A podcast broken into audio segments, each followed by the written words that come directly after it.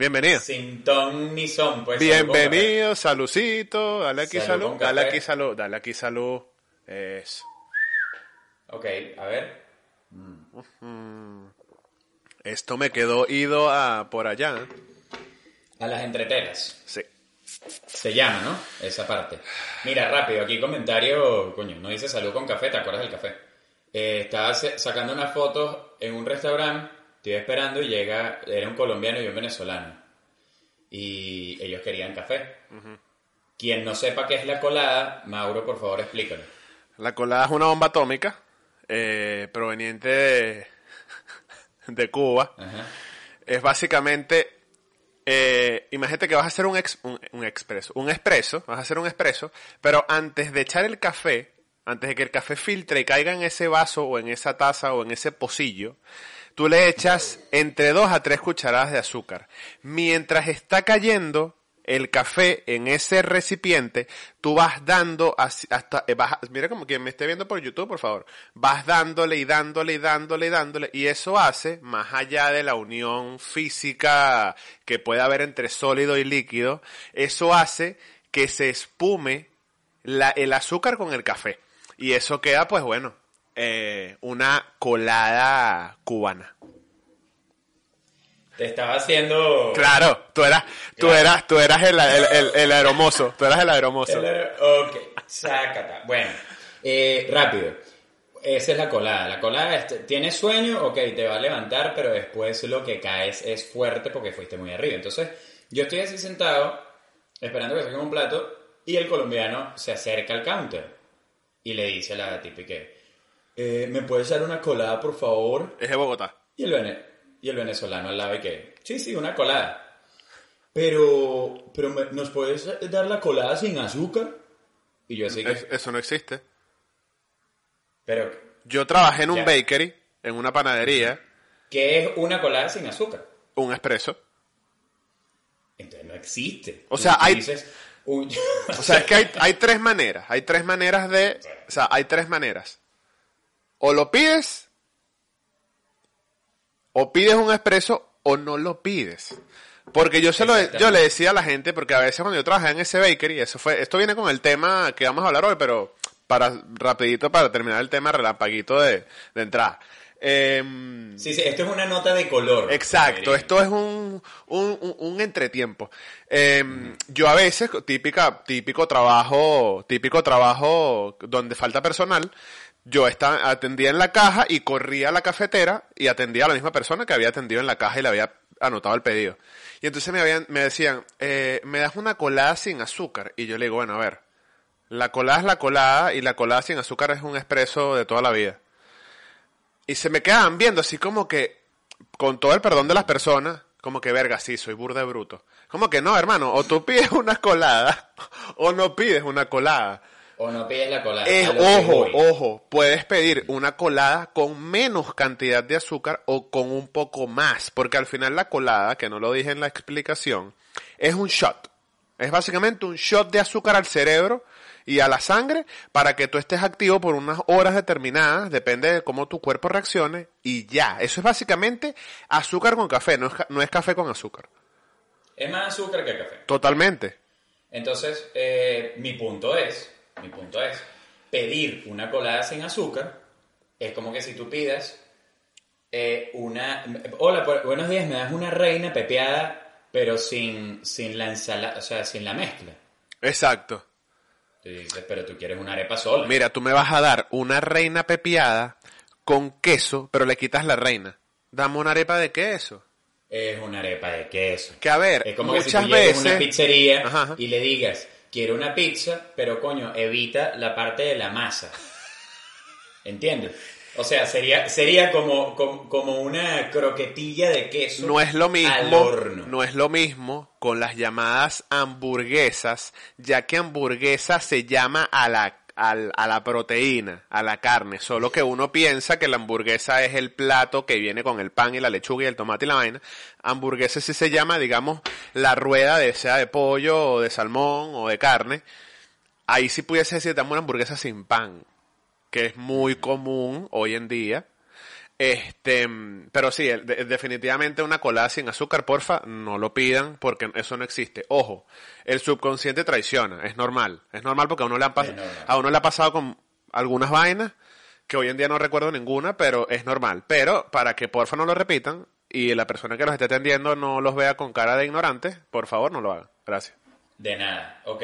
Bueno, el tema... El tema de hoy está, tema de hoy- está nostálgico. el, el tema de hoy es un tema... Punto, punto, punto, tema. Es un tema, como diríamos en los viejos tiempos, temirri, pues. Temirri. Eh, Temi- Qué bueno. temirri y temido. Temirri, temi- bueno, sí, y actual, y real, y sucede, y seguirá sucediendo por todos los tiempos hasta que el mundo se acabe. Eh, que son, bueno, los procesos migratorios, ¿no? Exactamente. Todo este tema de Exactamente. y salir y buscar un futuro mejor, porque bueno, tu país ya no se aguanta. eh, tú dices y que, ajá, ¿cómo me veo yo en este país en cinco años? Igualito. Y ojo, Mi mamá, mi mamá haciéndome la canilla no y solamente agarrando el metro y... y no solamente, obviamente es algo muy, es muy común que la gente lo asocie solamente con, con nuestro país de procedencia, a.k.a. Venezuela, porque sí, es muy común que Venezuela tenga muchos años con este, con este, con esta batuta, eh, pero es algo que pasa a nivel mundial y por distintas y por distintas razones. O sea, bien sabemos que en, en donde vive Ramón, que fue donde yo viví por casi cuatro años, que es la ciudad de Miami, es uno de, las- de- de los lugares más multiculturales que existen, porque literal casi que se, se, se, se dividen por barrios, ¿no? Por, por, por sectores. O sea, sabemos que los cubanos viven en una zona, los haitianos viven en una zona, los argentinos viven en una zona, los brasileros en una zona y así sucesivamente. Y es, Sí. Sí, exacto. Y esto hace que, que, que los venezolanos, los colombianos, y esto hace que, que nos demos cuenta que no es solamente algo que nos está afectando ahora a los venezolanos, sino que es muy común en el mundo por el motivo que sea. Bien sea que tu país pasó por, por un proceso político muy triste, o que las oportunidades de trabajo fuera son mejores, o X cantidad de motivos que pueden ir desde un porcentaje muy grande hasta un porcentaje muy pequeño. Sí, y al final todo eso se basa, no es que no le estoy parando bola, estoy anotando una cuestión aquí, eh, se basa en la decisión y cuándo tú la tomas. ¿no? Exactamente. O sea, tú dices, tú un día te levantas y tú dices, yo me voy, yo me voy de aquí. Y puede ser Y por no el... o tienes sea, ni idea. y puede, por ejemplo... tienes- Dil, dil, habla, habla, Ajá, habla. sigue, sigue. Sigue, sigue, sigue. No, no, que al final yo, yo, yo he vivido un cambio desde hace, no sé, cinco años, sí, cinco años para acá, de que salí de Venezuela, luego fui a Estados Unidos, ahora estoy en España, ¿sabes? Y que, y que suena, suena tonto, ¿no? Y no quiero obviamente aquí victimizarme porque es una tontería, pero coño, es un proceso que no, no, no muchas personas se atreven, ¿no? Y que, y que, y que dicen, no, ya yo estoy aquí, ya estoy medianamente cómodo, ya yo me quedo aquí. Es como que no. Yo tengo una filosofía que la converso mucho con, con mi gente cercana. Es como que, bro, si a mí no me gusta donde estoy, así me digan siete mil personas que es el país perfecto, yo voy a decir, no me interesa. Mi opinión es otra. ¿Sabes? Y me voy. Sí, porque al final, al final es muy relativo. O sea, si tú te sientes bien en el país hacia donde, hacia donde te fuiste, eh, no te sientes bien, cambiaste de ciudad, te quisiste quedar del país donde vienes y le estás echando bola, es relativo. O sea, eh, es algo súper súper subjetivo. Pero bueno, toda esta vaina del proceso de los procesos migratorios tienen las típicas etapas. O sea, lo vamos a hablar obviamente en nuestros casos en el esqueleto, sin meternos tanto en detalle, pero creo que todo el mundo que ha salido de su país tiene estas, estas etapas, estos recuerdos, estas preguntas que te hacen, porque son preguntas también. Porque uno, más allá, ponte, yo me fui a los 24 años de Venezuela. ¿Tú a qué edad te fuiste? A los 26. Ok. Preguntas tipo esa. Entonces, tú tienes esas cosas muy claras. Entonces, Yo creo que hay como un top, dicho- yo creo que hay un top 3 que bien sea que vengas de Venezuela o vengas de Argentina o hayas salido de Uruguay o hayas salido de donde hayas salido. Cada vez que llegas a un país nuevo, yo me atrevería a decir que hay un top 3 de cosas que a todos nos pasan. Ah, no, no, no. Siempre. Que Inde- vamos a entrar allí sin duda. Eso, eso, eso. eso. Entonces, eh, una de las vainas que yo siempre pensaba es que cuando tú sales de tu país y empiezas desde cero, tú estás naciendo. O sea, cuando tú pisaste el nuevo país, es como que si tu mamá te volvió a parir. Ba- O- básicamente. U otra mamá. Imagínate que el avión. Ok, te pongo este, esta. Es la cigüeña. El avión, cuando tú, te, cuando tú te montaste en el avión, ahí inseminaron al avión, ¿verdad? Lo inseminaron. El avión arrancó y en el tiempo de vuelo, gestación, y cuando llegas, ¡boom! Y naciste, porque estás naciendo. Estás Básicamente. Tú estás llegando a un lugar nuevo que no sabes qué reglas hay, cómo son las vainas. Desde, desde vale manejar. Lo que sea. Por lo menos en Venezuela manejar no hay ningún tipo de ley. O sea, no- Sí, no- básicamente. no existe, no existe nada. No existe párate en un rojo, pero cómete el rojo. El rojo me encanta. O sea, ve a los lados si no viene nadie y dale. Y dale, dale. Entonces, bueno, eh, hablemos del, del día de salir, ¿no? Porque ese día de salir siempre está en la memoria como muy, muy nostálgico, muy traumático a veces. A veces también es lleno de buena vibra, porque bueno, coño, estás empezando una vaina buena, pero a la vez vienen las despedidas. Claro. Yo creo El día que de salir, yo creo que ese día ese día tiene, digamos, una lleno. La persona que está dejando mucho o la persona que no está dejando casi nada. Y a lo mejor tú dices, no, pero hay más opciones. O la gente dirá, coño, pero es que hay más opciones. Sí, pero es que al final lo resumiríamos en qué tanto estás dejando atrás. Y es un poco obvio, ¿no? Por ejemplo, en mi caso, y, y, y a pesar de que tenía 26 o 27 años, no recuerdo muy bien ahorita, en el 2016, eh, yo no estaba dejando nada. O sea, yo estaba dejando eh, un carro y una moto que vendí, que logré vender, y eso se sumó a mi, a mi, a mi capital. Eh, y ya, o sea, porque mucha, ya, yo cuando... Aparte del factor humano, ¿no? Sí, porque al final cuando yo me fui ya mucha gente había, ya mucha gente se había ido eh, y a pesar de que estaba dejando parte importante de mi familia, no sé, yo, yo he intentado como no, no apegarme a eso porque bueno, existen los aviones, existen los pasajes, existe el poder viajar eh, y uno sabe que mientras le eches pichón y trabajes y ahorres tu dinero o te organices de una manera de pinga financieramente, puedes visitar a esa gente cuando tú quieras, ¿me entiendes? Obviamente no es lo mismo que tenerlos a pocos kilómetros que tenerlo a millones de kilómetros. Pero entonces eso, al final eh, yo, a mi punto de vista es que se divide en qué tanto estás dejando atrás. O sea, hay gente que toma la decisión por Y un, tiene, y tiene una familia entera. Y tiene se están viniendo solos. un negocio, un apartamento, Exacto. una casa, un poco, ¿sabes? Eh, fa- fami- mucha familia, etcétera, etcétera, etcétera. Entonces, claro, ahí, de- ahí es donde qué tan traumático eh, es ese día. Por ejemplo, O no, o, no, o no tenías nada. Sencillamente vivías en Cuyagua acampando y vendías pulseras. O sea, es relativo. Aquí sonó O sea, algo burda de raro, pero bueno. Eh, Adelante. Entonces, bueno, eh, sí, ese es el punto. Yo por lo menos también, aparte del factor humano, ya había terminado mi trabajo, ya me había tomado los últimos días para, bueno, las últimas semanas, me tomé unas buenas tres semanas para terminar de conocer ciertos lugares. Yo salía todos los días. O sea, yo creo que fueron los meses más traumáticos para mi mamá. Porque yo salía de lunes a lunes. Yo le decía, eh, el lunes, 3 de la mañana llegando a la casa, ¿dónde estabas? En un tributo en el molino. Y yo, mierda, ¿qué hago yo aquí? Pero, claro, uno quiere aprovechar al máximo. Yo dejé a mi familia, por lo menos eh, me vine y me despedí de mi abuela y más nunca la volví a ver porque falleció cuando estaba aquí.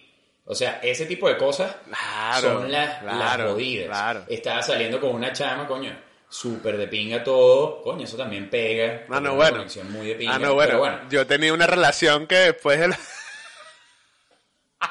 la típica, que bueno, esto se cuenta aquí porque estoy seguro, esto, esto pasó y yo estoy seguro que mucha gente, más de las que pensábamos, se van a sentir identificados.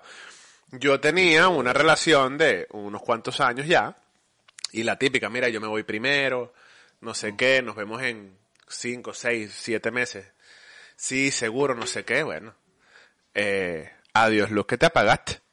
Se, eh, mi amor, eh, saludos en casa, mi vida. se llamaba, se llamaba. Se, llama, Se 100%. llamaba, se llamaba. Y hay muchísimas, demasiadas, eh, demasiados casos así. Que es que la gente sale, aunque te vayas junto o no. Y cuando llegas al otro lugar, hay gente que se acopla más a las reglas, al sistema, a la caída de las cosas, y la otra gente empieza a irse por otro lado, que quieres joder, que quieres... No, no es que no lo puedes hacer, pero no, no te apegas a las vainas y manejas rascado y tal. Eh, que no voy a caer a mojones. Lo he hecho. Ah, no, bueno, claro, yo Eh, también. lo hacía, lo hacía. Al principio, porque uno viene de un país sin reglas y coño. No, no hay que hacer eso. eh, Con tres tragos no, weón. Ese es Ayrton Senna. Y tú, mierda, pero no, te van a meter en la cárcel. Claro. Y la otra persona se empieza a dar cuenta como que ya va, marico, yo le estoy echando bola, yo estoy metiendo toda la plata en esta verga, tú no estás haciendo un coño. Saludos. Varios. Mira, Punto. Entonces, bueno. pase- pasemos, pasemos ya de la, despedi- de la despedida, de la, de, de Sí, esa, la despedida, de, bueno, de esa la traumática típica. salida. La típica vaina que pones el piso del aeropuerto, el mosaico, la coño. Yo creo que no lo hice, yo creo que no lo hice. Yo, yo, yo jamás. Yo estaba era pendiente montado en el avión y me coño. Eh, y bueno, lo primero que te consigues, más allá de, de- del tema de vivienda, que puede ser que tengas donde llegar o no, em, es tu primer trabajo en el país en el que llegues, ¿no? Porque a pesar de que tú veas trillones de personas que te cuenten que va a ser de una manera, tú dices, no. O sea, tú piensas, no, yo voy a llegar y yo ya soy, ya yo soy el dueño de este peo. Y no te imaginas, porque no te ha tocado en tu país, en donde todo lo tienes un poco más fácil, donde sabes cómo se maneja el sistema y tal, y te toca poner, como decimos nosotros, remangarte los pantalones y darle a lo que sea en el trabajo, ¿me entiendes? Y darle lo que sea. Y es un, eso es un proceso eh, que por bien o por mal te, te hace madurar, ¿no? Porque al final también todo está depende de cuánto tiempo tú eh, le destines a esto, si lo haces por un tiempo determinado, eh, porque independientemente de que llegues con una oportunidad o no, el cambio siempre va a ser duro. Siempre. Si- siempre. Entonces, con esto de los trabajos, eh, yo creo que es una de las cosas más importantes porque, coño, es lo que te hace como caer en cuenta de que en dónde estoy va a valer la pena. ¿Por qué me fui? Porque te empiezas a cuestionar cosas de que así te estuviesen matando de donde te vienes, tú dices, verga, pero es que ahora me paro a las 4 de la mañana y antes yo me paraba a las 8 y me tomaba el café y me iba para la oficina y ahora tengo que pararme a hacer X vaina, ¿sabes? Y casi siempre está ligado a que, como obviamente estás en un proceso, maybe no tienes papeles, estás procesándolos, estás esperando, no sé qué, casi siempre está ligado a que va a ser un trabajo o, o jodido o físicamente demandante o vaina y maybe tú nunca lo has hecho, entonces ahí es donde está el tema. O sea, por lo menos, yo en Venezuela, eh, mis trabajos siempre fueron ligados a, lo que yo hacía, pues, o sea, o en un periódico, en una vaina, o editando cosas, o no sé qué. Pero yo no me vine con un mojón de que, mira, hey, hey, hey, tengo dos semanas aquí, papá, Miami Herald. Por favor, patrocíname los papeles, viejo. Que vengo del diario 2001. De meterme en los bicentenarios. Miami Herald no joda.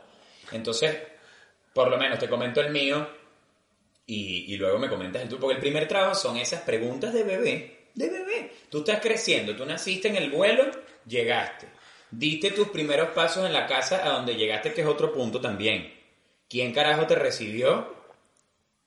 ¿Y, y cuánto tiempo duraste ahí? Porque ahí hay unos peos con familiares, eh, amigos, verga. O son historias que ni te imaginas. Y que, no, llegué a casa del primo segundo de un pana lejano. Y el pana lo más de pingue y son los mejores amigos del mundo. O sea, entonces también hay temas con la familia que es y que, bueno, yo te recibo, pero tienes dos semanitas. Hay un, hay un, Para- antes de que sigas con tu, con tu cuento, que se me, se me olvidó acotar un- una cosita ahí cuando estaba dando mi, mi, mi, mi parte de la palabra. O sea, uno pensará, no, bueno, pero es que no sé quiéncito, X, Pepito, no la pasó mal. Mira, si no la pasas mal en un trabajo, la pasas mal en donde llegaste a vivir. Y si no la pasas mal donde llegaste a vivir ni en el trabajo, te estafaron con un carro o con una moto. Pero llegando a un país nuevo, llámese como se llame, de alguna manera, pelas bolas. Es, pero es que es ley. Y no es que, ojo, o sea, No es que no sea negativo ni que, que te va a no, pasar. pero es que No. es la inexperiencia, es todo este tema de que estás llegando a un lugar nuevo, porque no es solamente Estados Unidos, que sabemos que Estados Unidos recibe millones y millones de, de inmigrantes. es en todos lados. O sea, es en todos lados. Es una vaina de que no, o sea, no es que yo estoy romantizando el tema de que pelar bola está bien. No, ojalá ninguno tuviese que pasar roncha en la vida. Pero es que es un común. O sea, es un común. Es un común para Ramón, para mí, para gente que conocemos. Es algo que es real. Que, Sí. coño, pero es que mira, mira Ramón, vale. Llegó a Estados Unidos el trabajo de sus sueños y no saben que Ramón está durmiendo en el carro que le costó mil dólares sin aire acondicionado enfrente a un Walmart. ¿Sabes? Son cosas que yo he visto casos de éxito muy brutales de amigos míos que han llegado trabajando de lo que, de lo que ellos soñaban trabajar, pero no tenían dónde dormir. Entonces al final es como que mierda, sí, se, o sea, sí pasas roncha porque estás llegando a un sitio nuevo. Y cuando conoces gente, escucha unas historias que tú dices, mierda, yo estoy en cuna de oro. Uh, sí. Yo estoy en cuna de oro. Entonces, eh, y todo también es de la realidad, cómo llegues, si llegas a casa de tus padres, de, tus de tus hermanos, si, si, si no llegas a ningún lado y no tienes, a dónde, no tienes dónde dormir. O sea, ahí los inicios ya están muy demarcados y muy diferentes. Pero bueno, al final la idea es que en, en cualquiera de los dos casos, coño, uno pueda prosperar y apegarse a esa a a, ese nuevo camino. Pues entonces, por lo menos, mi primer trabajo, yo, andaba, yo anduve aquí como unos tres meses que era un gitano.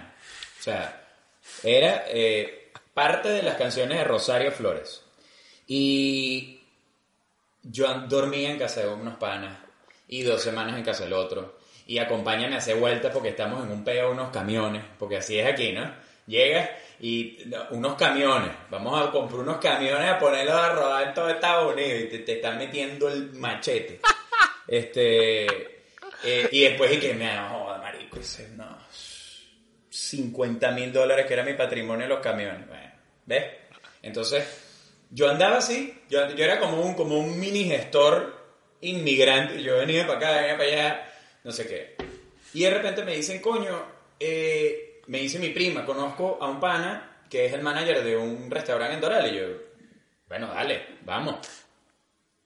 Pro- cero producción en tres meses, cero. Porque de paso me vine con vaina de estudiante y llegando aquí, Cadivi y a mis otros dos amigos nos dijo que Cadivi es el control de cambio en Venezuela. ah, ya tú estás allá. Negado, papá. Estás negadito, estás negadito, negadito porque no eres prioridad para nuestro país. Y yo así que mierda, ¿qué voy a hacer? Bueno, eh, para no extenderme más, es un restaurante de sushi en Doral. Me interesa decir el nombre. Eh, y era muy bonito, la comida espectacular, pero verga, es que la gente que iba, de verdad. Y eso es una vaina que, uno, que creo que uno empieza a desarrollar afuera, que es como que identificas a gente que es de tu mismo país, que no la toleras. Solo de entrar al lugar y cómo hablan y cómo se expresan y cómo te hablan a ti que le estás sirviendo en este caso. Welcome to Y my de- reality. ¿Cómo que, que- sí, es como es un término ahí raro. Es como una auto, como- autoxenofobia. Sí, es una vaina rara, Y, pero ojo, no, es- está mal, no está mal siempre y cuando no seas una persona intensa y siempre y cuando no, no, no, no seas agresivo, pero te entiendo perfectamente porque a mí me No, pasa. bueno, y que te lo que, que te lo en tu O mente. sea, a mí me pasa, por ejemplo, en estos días, y doy este punto, a ver cuánto falta aquí. Doy este punto y a mucha gente me dirán, ay, pero si eres, si eres antipático y tal, ¿no? Pero es que, coño, llega un punto en el que la vaina molesta. Y en el que la vaina te hace sentir un poco incómodo, porque llama a una persona para coordinar un trabajo, eh, los dos nos dimos cuenta que veníamos del mismo sitio, pero entonces sale la típica, ¡Ah, no! Eres venezolano, ¿no? Ajá, ¿y en qué cambió lo que te estoy diciendo, brother? O sea, vuelvo y repito, a lo mejor yo soy el que esté equivocado, pero ya, o sea, tenemos 10 años migrando, tenemos, o sea, qué cool, qué cool que te des cuenta, pero ya nos dimos cuenta por el tono de voz que somos del mismo país. No saques el, el, el- no, no exteriorices esa, ese sentimiento de, como dirían, de benequidad de que, ah, ya eres venezolano, ¿no? Ajá. Que me vas a decir, no, no, como eres venezolano no vengas a hacerme el trabajo, no, o sea, sigue tu conversación, hermano. Y listo, y listo. Y al final, al final, eh, al final, en ese lugar estuve, trabajé dos fines de semana porque no me la calé. No me calé a la gente. Ah, no vale, pero duraste no burda. me calé al manager, no me calé a nadie. No me la calé, de verdad. Y yo he sido así toda mi vida. O sea, yo no me la calo, yo me voy para el coño y prefiero buscar otra vaina. Y me da risa porque, ahorita acordándome, eh, había mucha gente que pedía vainas y no la tocaba. Imagínate esto en tiempos de coronavirus, este, de pandemia. La gente no tocaba los roles. Entonces yo decía, mierda, pero ¿para qué lo pide? O sea, qué derroche. Entonces yo le pregunto, como a la gente, ¿qué hacen ustedes con esta vaina? Coño, no, a veces, muchas veces la motamos, pero si no lo tocaron, coño, le puedes meter ahí un par de roles si tú quieres. Claro. Entonces había, o sea, era un pasillo hacia los baños, había una vuelta en U y entrabas a la cocina y al fregadero y todas esas vainas. Y habían cámaras y en esa vuelta en U, en esa vuelta en U había un punto ciego donde le podías meter los roles. Entonces eso era, marico, yo decía, estos mamagüevos me han comido ¡Ra! tres roles solo Y esos coñazo, son- y yo por dentro me sentía así como que no joda, los estoy jodiendo y me Y veía, esos era son, bueno. esos son cosas de lo que, del tema, de la migración, porque, por ejemplo, mi mejor amigo aquí tiene un restaurante, efectivamente, de sushi, y tú ves el desperdicio que, digamos que la, la manera de trabajar, y ojo, no es porque sea un mal lugar ni nada, nada que ver, es uno de los, mejo- de los lugares más brutales donde yo he comido sushi aquí en Madrid, pero es como que, mira, si no se vota, ¿a quién se lo vas a dar? ¿Me entiendes? Porque, ajá, ponte tú que tú agarres toda esa merma, que son los culitos de los roles, o comida que sobra en las mesas, y la guardes para X momento. En el momento que ya lo vayas a regalar o tal, ya está malo. ¿Sabes? Porque Total. aparte, aparte es pescado, sabemos que el pescado es delicado y tal.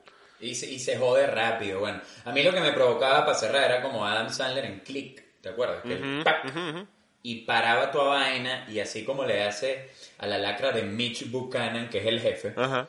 Echarle un peo en la jeta al pana que te cae mal, pero el peo gigante y des clic cuando el bicho ¡guau! se va a meter el rol y se vomite y te vas por mamagüevo. Porque de verdad que en el, en el Doral tú ves una gente, Mauro, y no es por verga. No, pero es, Es que, que yo lo viví, yo lo viví, vuelvo y repito. Pero estás claro. Vuelvo y repito, viviste, hay un, hay un comediante, no le hagamos publicidad. Porque entonces la gente decía, ay, estos están, no. Que nos gusta mucho, y él lo dice, brother, si tú llegas a los Estados Unidos y tienes la oportunidad de tener lo que tú quieras, no llegues y te bajes del avión y vayas a la Mercedes-Benz. Porque, Fernandito, en Caracas tú tenías un chevete que no le cerraban las puertas de atrás y el vidrio de adelante no abría. Entonces tengo un poquito, entonces tú ves que no. ¿Qué carro tienes tú? No, el Mercedes no sé qué tal. Y ajá, y... No, bueno, ese lo pagó en 20 años. Coño, hermano.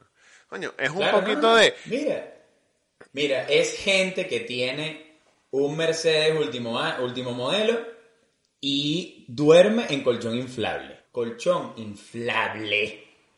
Entonces, coño, tú te cuadras al culo. Que ojo, no está mal, no no está está mal, mal no está dormir. mal, pero- pero, coño, coño. eh, tengo un poquito de lo que llaman coherencia intelectual. Claro. Porque lo, o sea, es que los cono- o sea, y no es por hablar mal de la No, gente, no, no, no, no. pero es que es una realidad que vivimos. Y creo que está de bien que, no se hable. Creo que está bien que se hable. Claro. se porque la gente a veces no se da Claro. cuenta. Y la nueva realidad, mira, te hace así, ¡guau! Y esto no se trata de no querer ser ambicioso y de no querer ser, porque aquí estamos dos personas que somos bastante ambiciosas. Yo en lo, en lo particular me considero una persona demasiado ambiciosa y más que todo con mi trabajo y con lo que, a lo que me dedico y tal, no sé qué. Y si estoy en un lugar que no me gusta, me voy. Pero, brother, si tú estás, que, no te- que estás viviendo en casa de un primo y que en el trabajo donde estás te dan 25 horas a la semana, no vayas al Alexo a sacarte el último modelo, porfa. Hazlo por tu, hazlo por tu bien, porque entonces después, ay, tengo el crédito jodido, le debo plata, le debo una vela a cada santo. Y la que, no. y, y el carro, pana, y el, y el Lexus, no joda, weón, me lo quitaron.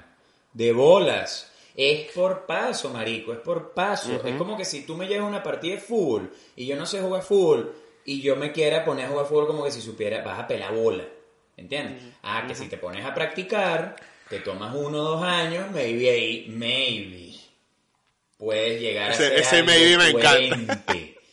Por, entonces, eso va con los años. Aquí tú necesitas tiempo para esas cosas. Las juegas inteligente, te compras tu Focus por el que pagas 120, que te trae y te lleva y está perfecto. Pero coño, tú te llevas al culo, a la jeva, a la novia, a la que tú quieras, a la casa en, la, en la Mercedes. Coño, qué bolas. Y ah, me echale aire aquí porque está desinflado, coño, a la madre. No seas mamá huevo, pero bueno. Eh, cuéntame tu primer trabajo, pues. Bueno, mi primer trabajo, Primerito. Es que fueron- Primerito. O- lo que pasa es que ese no le tengo tanto cariño, pero sí fue el primero y fue en el bakery donde yo les dije, Ajá, este, gracias a que te- hay, un, hay un poco de influencia, eh, lo que llaman familiar, pero yo siempre le digo a la gente, y esto me ha pasado en, en, en un par de ocasiones en mi vida, hay una mosca, ah, era por fuera. Ajá. Perdón, eh, espacio de publicidad para la mosca. Adelante. Em, yo siempre, o sea, yo siempre he tenido la dicha, bueno, la siempre, siempre y la dicha, no sé si vayan de la mano, pero, o sea, como que he tenido la oportunidad un- en un par de ocasiones en toda mi vida de trabajar en, en, en, en lugares donde hay alguna influencia familiar y yo siempre le dejo claro entrandito. Yo aquí soy uno más porque qué ladilla. No, es que tú eres así porque eres el sobrino de... No, no, no, mira, hermano.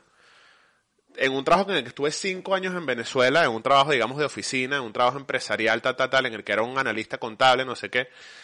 Brother, yo se lo decía a todo el mundo.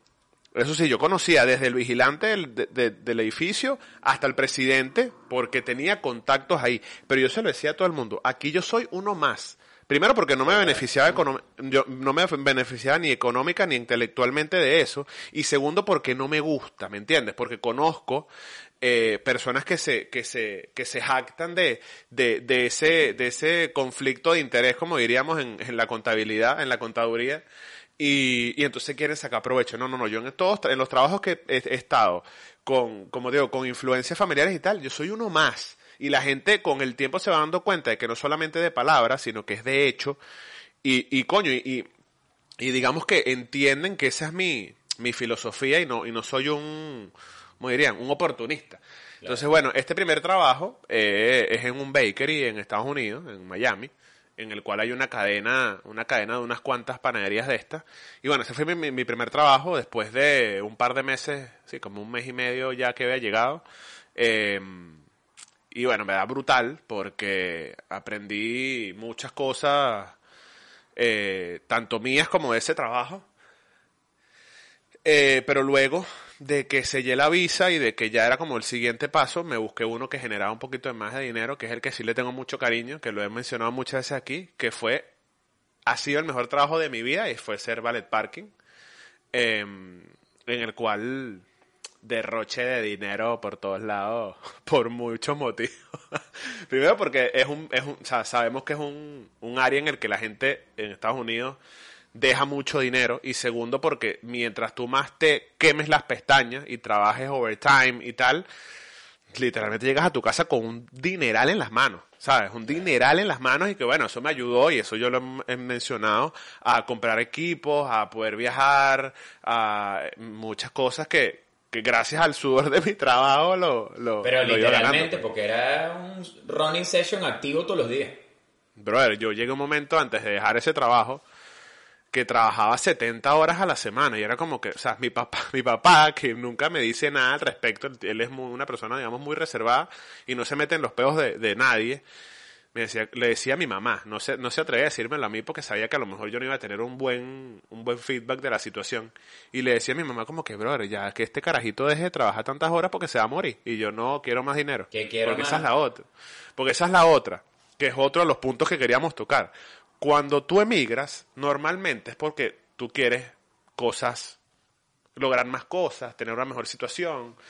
Cuando tú ves que con el sudor de tu trabajo te dan una cantidad de dinero, coño, sustanciales como que mierda. O sea, tú dices, vale la pena.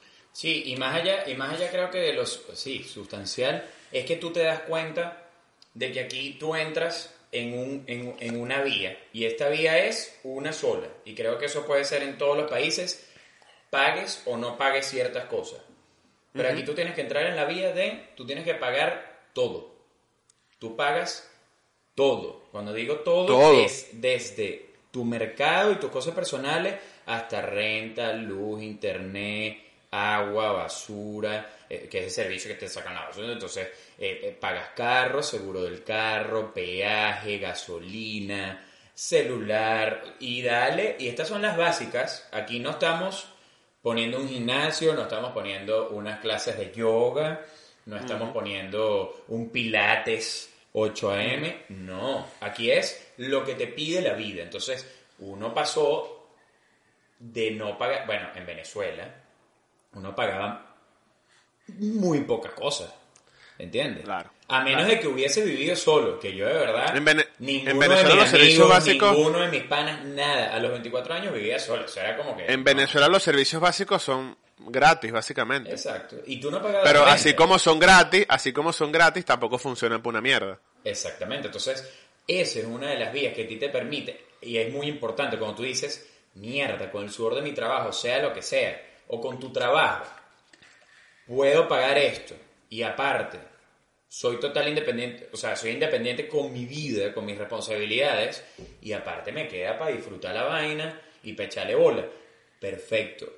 Pero tú no puedes pretender eso el primer día. Porque Exacto. es un camino en el cual te tienes que montar. Claro. Y el- Yo, por ejemplo, Dale, dale. Yo, por ejemplo, el carro, el carro yo lo compré, financié, liceé a los tres Por meses favor, de haber estado. explique licee.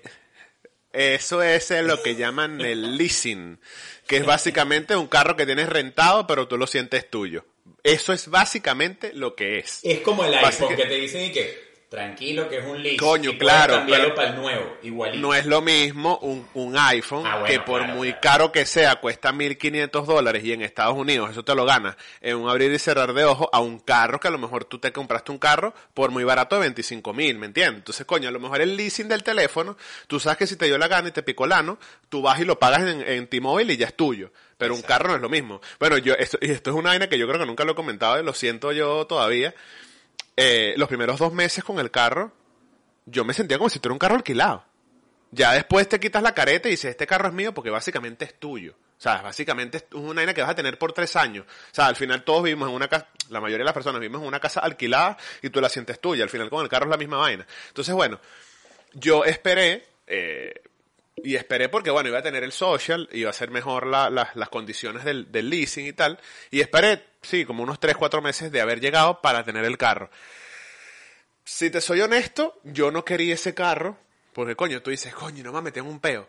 Pero cuando te das cuenta de que con el sudor de tu trabajo honesto y organizándote, puedes pagar el carro. A ver, no era un carro de lujo, cero que ver. La gente decía, "Ve", gente que no vivía en Estados Unidos y hoy lo vivo aquí con amigos, amistades que no conocen Estados Unidos ni han vivido allá, me dicen, verga, que es que tal carro es arrechísimo, coño, pero es que es arrechísimo aquí o en Venezuela, en Estados Unidos, un Audi es una mierda, por ejemplo. O sea, aquí me pasa mucho esa vaina. Entonces, claro, en fin, para no estar en el cuento.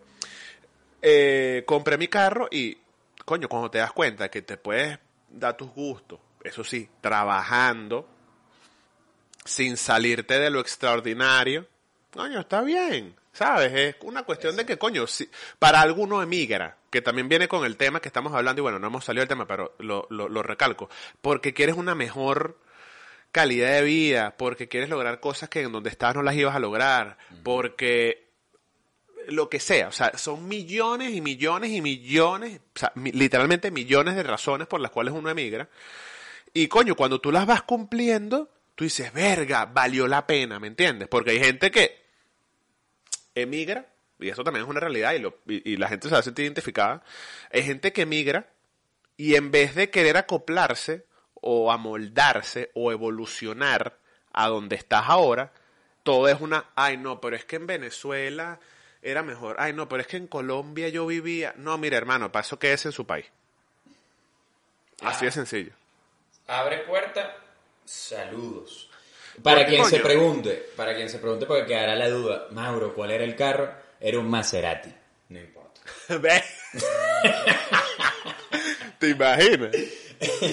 Ahorita el Aya, el Aya Regi, ¿qué? Ah, pero Mierda. tenía un Honda. Tenía un Honda, chico. Pero bueno, Ojo, Baby Cohete era un hierrito. no, sí, sí, 100%. Yo tuve un Honda también.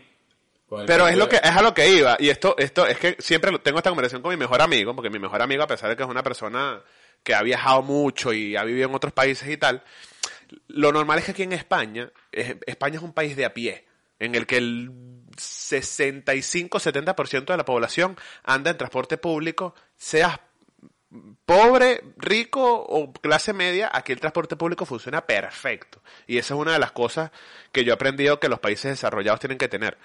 Tú mides la calidad de vida del país siempre que un millonario se pueda mover en transporte público y es una realidad y aquí lo vives. Entonces, claro, el tema aquí de los carros o de los coches, tío, eh, no es muy común. Entonces, en verdad, los carros, hay es como en Venezuela, básicamente. Tú aquí en Venezuela, en España, tú ves carros del 2000, del 99, mientras, mientras cuando, siempre y cuando pasen las, las regulaciones y tal, van para adelante. Entonces, claro, por lo menos eh, mi mejor amigo Alejandro a veces me manda fotos de carros que marico, son carros que en Estados Unidos uno los veía como que cualquier vaina. Pero aquí ver un carrito así es como que mierda, el carrazo del año. pero bueno, también son diferentes. Sí, claro. Diferentes allá allá es. Y, connotaciones, pero sí, eso era, era una máquina. Los Honda son una máquina. Yo, por lo menos, mi primer carro, voy a tratar de recordarlo, porque yo tenía. A recordarlo para enumerar ciertas cosas que tenía el carro. Yo me acuerdo, yo soy bastante eh, OCD, organizado, como lo quieras llamar. A mí me gusta tener mis vainas ordenadas, pero más allá de eso me encanta y me excita una lista. Una listica, el niño, el niño. Eh, una listica. ¿Sabes? Que tú dices, lista, aquí voy lo que voy a hacer. Aquí esto es lo que me falta. Esto es lo del día, esto es lo de la semana, ahí está. Ahí está. Es lo que llaman el to-do list. El to-do list. Entonces, cuando compro este carro, yo a la semana me doy cuenta que no es lo que parecía. Eh, es como cuando sales con alguien porque, no, a la semana mierda, no, me fue muy mal. Pero bueno, eh, tenía un to-do list y el to-do list tenía como 22 vainas para reparar. 22. Voy. Esto fue un Volkswagen Jetta 2001 que se lo compré un maracucho como en un taller en el medio de la nada. Eh, pero era lo que me daba la plata que tenía. Y el carro de verdad por fuera se veía muy bonito, por adentro se veía sólido. Te lo juro, ese señor con el control abrió la maleta del carro. La abrió, me dijo, abre todas las puertas, mira, la maleta espaciosa. Yo me llevé ese carro y en seis meses jamás pude abrir la maleta. Jamás, te estoy hablando en mayúscula. Lo llevé a talleres, me dijeron, no, hermano, eso hay que romper todo el sistema completo, eso no abre más. Voy. El parachoque, si me metía, sabes que aquí, pues en cualquier lado, tú te estacionas y hay una, una barrita de concreto, ¿no? Pero es muy común allá, sí. entonces estás así y tú sientes los carros bajitos y dices, coño a la madre. Y echas para atrás, entonces alas, alas parte del carro. Ok. El que tiene camioneta, un carro más alto, perfecto. Te introduces en ese puesto, marico, pero hasta el final. Yo no. Ve, mira esta sensualidad. Te voy, unas cosas sensuales para que tú veas. Por lo menos. Yo me estacionaba así, y sentí yo, coño de la madre. ¿Por qué? Porque el parachoque abajo estaba aguantado con lo que se llaman unos trirrap. Abajo, color blanco. Y cuando echabas para atrás, se venía el parachoque y se quedaba pegado así. Se quedaba, se quedaba. Sensual. Otra cosa sensual que tenía era que el aire no le funcionaba. Excelente, aquí en Miami. Una más, una más. Una más, una más. Ajá. tengo, tengo dos más, marico, porque es que son muy sensuales. Eh, esta primera, de repente yo decía, prendió el aire. O sea, como que prendió. De repente prendió. Y esa mierda enfriaba divino y yo así, qué vaina tan divina. Y de repente empezaba a salir un olor como a, como a barbecue, como a tostado. Y empezaba a salir humo y yo decía, el carro se va a quemar. Y empezaba a salir humo a través de las rendijas y yo apagaba. Yo apagaba y decía, no vale, prefiero tener calor. Esta es la más ganadora, Quién sabe, aquí en Miami llueve duro. No es que llueve, no, llueve duro voy así, cuando me doy cuenta, ¿no? Y empieza a caer ese palo de agua. Y yo veo que en, los pies, en donde van los pies del copiloto, empieza a caer una gotica. ¿va? Yo, mierda. Y la gotica se vuelve, ya se vuelve medio entrada de agua.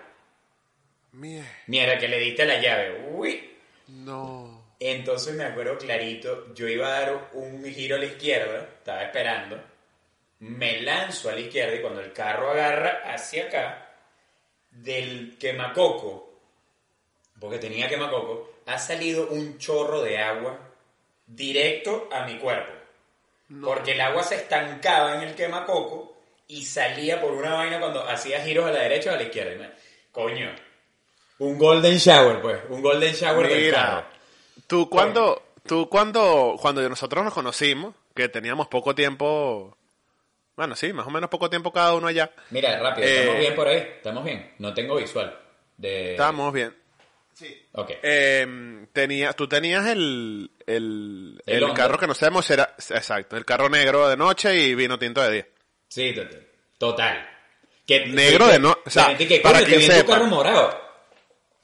Para que sepan, el carro de Ramón era negro de noche y vino tinto oscuro de día. Era, o sea, era ley y nuestras amistades Ley. lo van a decir. Es que era ley, era una le vaina decía a. Mauri que estoy afuera. Y era de noche. Él que no estaba afuera. Yo, Marico, estoy afuera. No, no, no, no, no. Me estás jodiendo. Avísame cuando llegue. Y yo, verga. Sal. Ese, bueno, ese carro, ese carro le dimos su, su despedida. su despedida. Y bueno, sí, tuvo un accidente bien desafortunado. Pero bueno, todo bien. Mira, Aparte, pa- este, aparte de los carros, creo que hay algo súper importante que tengo aquí anotado, para ir cerrando, que es el tema de esto, de, de- de cómo tú empiezas a sentir esas culturas. Creo que se ven muchísimo más en Miami. La- las culturas que conviven contigo, o sea, por lo menos aquí, Mira.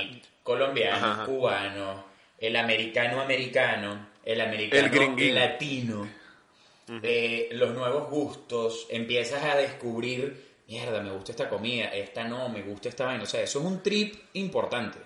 al principio, sí, este, está bueno este, este, este tema. Al principio es una vaina que, no, obviamente no para todos es igual, pero vuelvo y repito, como decía antes, es un común, que al principio te sientas raro, ¿me entiendes? Porque al final, eh, brother, estás en un lugar nuevo. Porque como o sea, Emilia Lovera dice una vaina de que no es lo mismo ir al infierno de vacaciones que vivir ahí. Y no digo, no lo digo porque emigrar sea un infierno, sino que básicamente hay una diferencia. O sea, no es lo mismo ir a ningún país del mundo ni ciudad del mundo de vacaciones que vivir ahí. Porque cuando vives ahí, como decimos en Venezuela, empiezas a ver las costuras.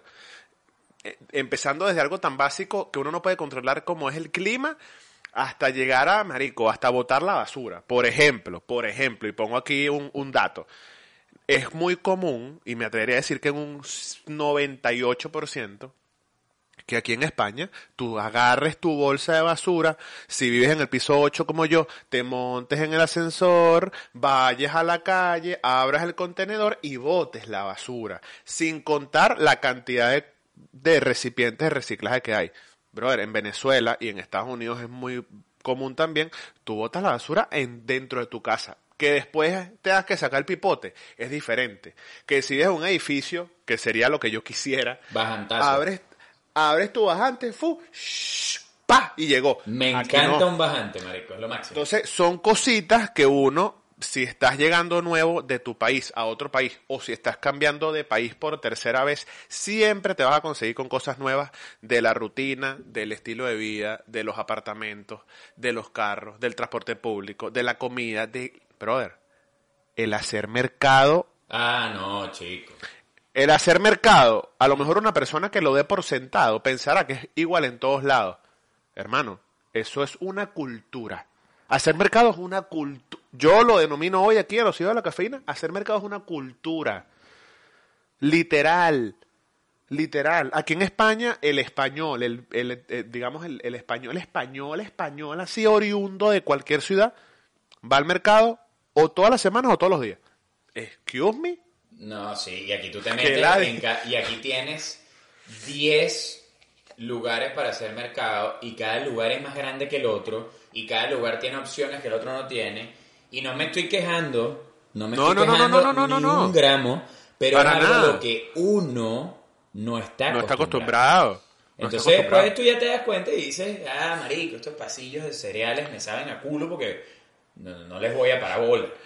Es que claro, en Latinoamérica, en Latinoamérica ahora, en esto, en esta nueva era moderna, es que están, o sea, por lo menos en México hay Walmart y en Colombia hay Éxito, que es como básicamente un Walmart. y cosas así, pero en Latinoamérica el común era que tú vayas al mercado más de pinguita que tuviese y, y, y nunca era algo tan grande. Cuando vas a un país, bueno, aquí en España no todos son así, pero los hay, en Estados Unidos que ir al mercado es como ir a una sabana, tú dices, mierda. Pero ¿qué pasa? Vuelvo a lo que iba. To- es, todo depende de donde vivas, las culturas, los, los, los espacios de, de las casas. de la zona de la zona donde vivas también o sea porque la zona donde vives por lo menos aquí Kendall muchos colombianos Doral venezolanos eh, North Miami Beach argentinos en Brickell y Downtown bueno eso es un peo de todo de todos lados Eh, por allá entonces hay no sé qué entonces eso también marca y demarca coño tu, tu movida por lo menos yo Ramón Olivieri Amo, lo amo. Un puto pan con lechón. Lo amo. Claro, claro. Que te lo, claro. te lo compras, oye, vamos, en el Palacio de los Jugos. Seca de ahí, eh, Fayú. Ah, joda, eso es lo máximo. Esa verga, ese pancito dulce aplastado con ese pueco jugoso con cebollita. ¡Coño! Me arrecha esa vaina. Por lo menos. Mira. Por lo Ajá. menos, esa vaina. Coño, la comida, ¿vale? La comida. Claro. Que te- aquí- Claro. o sea, por lo menos aquí hay todo tipo de comida. Y lo sabemos nosotros que hicimos food photography juntos. O sea, aquí hay comida de todo. Tú pones una esquina, comida de Madagascar. Y hay una señora, ¿cómo estás? Seguro, estoy seguro. Bienve- bienveni- bienvenido. Y tú qué, pero seguro. Aquí estoy Oye. preparándote el asopado madagascarense, no sé cómo es el gentilicio. divino. Del rey, re- del rey Julián. Del. ¡Uh! ¿Te, te gusta? Mira, este, mira, te, te- te voy a contar una, una anécdota. ¿Estamos bien? Porque estoy nervioso. Sí. Sí, quedan unos cinco, unos sólidos cuatro. Me unos gusta. Sólidos. Entonces, eh, una cosa que me di cuenta, que no sé si te lo conté, que es muy de los cubanos cuando te atienden.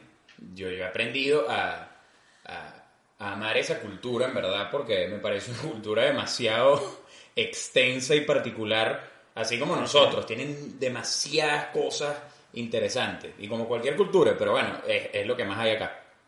Eh, me fui a Versalles, que es como el- un sitio por excelencia cubano, que bueno, ahí tú ves a los viejitos afuera, ¡eh, que Fidel! ¡Es una mierda! yo Te equivocaste, qué". te equivocaste. Eso- Eso se llama, eso se llama Betsaye. Versalles. Eso es Beata, elefante, de dedo, E S, Betsaye. Eso es Betsaye. No me, no me digas Versalles que Versailles. me. Ah, ey, no cojas lucha. Versalles. Ellos es, eso es Betsaye. Ok. Sigue, si- sigue tu cuento, Pipo. Fui, fui a Versalles y entonces me dio cuenta, me, me, me doy cuenta, me doy cuenta, y es algo que siempre pasa, que cuando tú pides, la persona, en Versalles las señoras que atienden más bellas No, no, las amo, ser. las amo, las Una amo. más que otra le dices, adóptame, Las amo. adopta. Entonces todos así, todos y que, oye, buenos días,